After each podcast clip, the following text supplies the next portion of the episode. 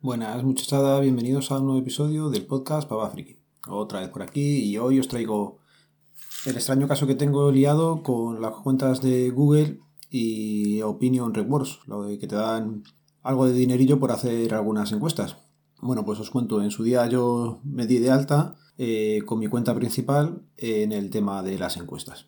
¿Qué pasa? Que lo primero que te hacen es hacerte una encuesta muy sencilla, muy tonta, en la que te están preguntando dos chorradas para ver si estás atento pues lógicamente con dos niños pequeños y la otra mayor por allí, pues no estuve atento. No lo hice en el mejor momento, metí la gamba y contesté mal hasta la primera pregunta. ¿Qué pasa? Que pasaba el tiempo y ahí no me llegaba ninguna pregunta ni nada. Y yo decía, joder, cosa más rara, si todo el mundo dice que te saltan cantidad de preguntas para hacer, de encuestas. Digo, bueno, pues nada, voy a hacer lo mismo y voy a dar de alta una cuenta que tengo hecha para, para cada niño. ¿Vale? Solamente di de alta la de Nuria, la mayor.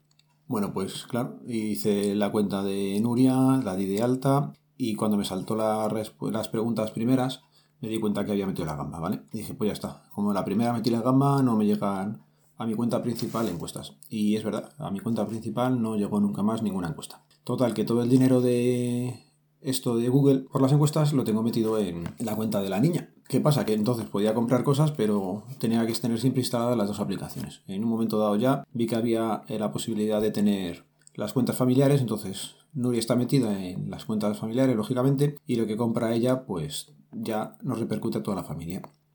Que a toda la familia es la cuenta de Laura, la cuenta mía y la cuenta de Nuria, que es la que tiene el saldo y con la que vamos haciendo algunas compras. Vale, en Rewards, es como se llama la aplicación ahora, lo estaba buscando mientras. Total, que tengo ahí un dinerico que lógicamente no puedo usar a la hora de comprar, por ejemplo, en Stadia. Ahora he visto varios compañeros que han aprovechado el dinero de las opiniones para rebajar un poco todo el tema del pack de Stadia. Y yo no puedo hacerlo. Y bueno, pues es un poco inconveniente, pero no es mayor problema. El problema, y por lo que grababa el audio principalmente, es para ver si me echéis una mano y tardo menos en explicarlo que irlo poniendo en los grupos. Y es que eh, ahora me piden actualizar la fecha de, Nuria. ¿Qué pasa? En las encuestas ya sabes que te piden, pues eso, es terminar la universidad, los estudios, que si estás casado, que si tal, yo todo eso lo he contestado como si fuera yo. ¿Qué pasa? Que no puse la fecha. Ahora me están pidiendo la fecha de Nuria y no sé qué fecha poner. Porque si pongo la mía y en un futuro la niña quiere seguir echando mano de esa cuenta, pues no va a poder. O sea, no va a poder. Pensarán que es un hombre de muchos más años de lo que es realmente, una niña de pocos.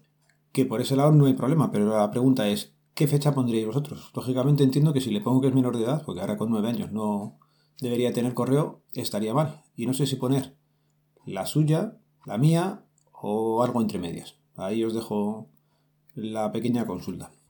¿Vale? O si sabéis alguna forma de transferir saldo de una cuenta a otra, pues también estaría bien pero yo creo que no se puede. La verdad es que no, eso lo he investigado. Os decía antes lo de Stadia y con Stadia he tenido un problema. Bueno, yo no he tenido ningún problema con Stadia, básicamente porque no lo estoy usando. En el móvil hemos jugado 4 o 5 veces, los niños, me llegó ya el Cyberpunk este, he intentado jugar y lo que he hecho ha sido crear dos veces el personaje, porque no se queda guardado y como no tengo más de 10 minutos libres entre el día, pues no saco tiempo para jugar. Pinta bien, eso sí. El problema que tengo con Stadia, y es que soy un gañán, ya lo sabéis, es que puse la dirección del domicilio donde vivían mis suegros antes. Se han cambiado recientemente, no me di cuenta que la dirección ahí llevaba metida desde mi cuenta de Google en los inicios, que era la de la base logística de mis suegros, y ahora ya no la tengo, con lo cual estoy a ver si consigo hablar con DHL, porque con Google ya he hablado para que en teoría cambiara la etiqueta y, y no, me ha llegado el correo de envío y pone que se va a enviar a la dirección que está mal. Así que hoy intentaré pegarme con DHL, que son los que están realizando el envío, de momento sale de Dublín y no ha llegado a España. A ver si antes de que llegue a España consigo hablar con ellos y son capaces de cambiarlo. Si no, pues me quedará intentar hablar con el transportista. Con el transportista cuando aparezca por aquí, llame y, no haya nadie o esperar que no lo cojan. En principio en la casa no iba a vivir nadie. Creo que tenían que hacer reforma o quería hacer reforma los nuevos dueños.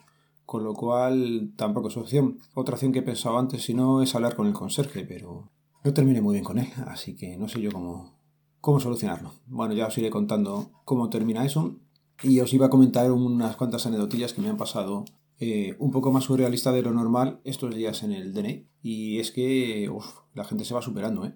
¿eh? Os voy a contar una que cuando tomas una huella y no se le coge bien, pues se les solemos decir a la gente que se pase el dedo por la frente para que coja un poquito de grasilla, de calorcillo en la piel con un piel y entonces suele funcionar ya bastante mejor la huella. Bueno, pues se lo dije, era una chavala relativamente joven y yo no sé si es por la mascarilla suya, la mía, la mampara que hay entre medias o que está empanada, que se empezó a quitar eh, como la ropa de la zona de la cadera para pasarse el dedo por ahí. Y digo, ¿pero qué haces?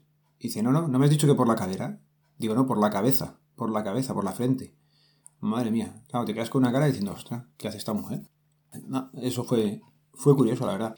Otra cosilla, esta no me pasó a mí, le pasó a la compañera que tenía al lado. Y es que era una señora muy mayor, ¿vale? Era una señora muy mayor y se le veía que no, no estaba bien, pero ostras, de decirle lo mismo que pasara el dedo por la frente y apoyará luego en, la, en el lector de huellas, pues la mujer entendió que tenía que apoyar la frente en el lector de huellas. Y allí se fue la mujer de cabeza a poner la frente en el lector de huellas. Y menos mal que le paró la mujer, o sea, la compañera mía, antes de, de llegar a ponerla, porque la, la imagen fue surrealista más cosillas. Eh, me vino una chica que de nombre no recuerdo, pero vamos, el apellido era Tato.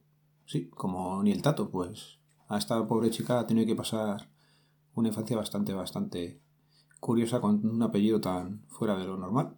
Y termino con una pareja de sordomudos que me tocó el otro día y nunca la había tenido. Llevo muchos años haciendo DNI y nunca había tenido que, que tratar con un sordomudo. eran sordos o eran mudos. Normalmente son la mayoría sordos, mudos se ven menos y con los mudos, pues bueno, como ellos tampoco tienen que hablarte mucho, que es preguntarle dos cosas y ya está, pues con esto y tal. Pero leche, sordo, mudo no veas tú. Y encima con la mascarilla, aquello fue, fue todo un reto. Pero bueno, más o menos eh, salieron contentos, o sea que... Y os voy a dejar también en las notas del programa que hay una aplicación para pedir citas, ¿vale? Se supone que lo puedes hacer con el DNI electrónico y si el móvil tiene Android y NFC, pues te conectaría directamente con, con la aplicación. Con el móvil lo he intentado y no he sido capaz y luego si no te da la opción de pedir la cita pero de forma tradicional. Bueno, pues la forma tradicional es que han embebido la página web del ministerio dentro de la aplicación. Te lo abres sin un navegador y ya está. Pues no es la mejor solución, pero oye, por lo menos hay aplicaciones y cada poco tiempo van saliendo aplicaciones. Y si me voy dando cuenta, pues las iré poniendo por aquí. Y lo voy a ir dejando ya. Tengo que levantar a los peques y se me está haciendo tarde, como siempre. Os recuerdo que este podcast pertenece a la red de sospechosos habituales ya sabéis, podéis escuchar todos los podcasts asociados a través del enlace fitpress.me barra sospechosos habituales. Y nada, venga, un saludo, nos vemos, nos leemos, nos escuchamos. Adiós.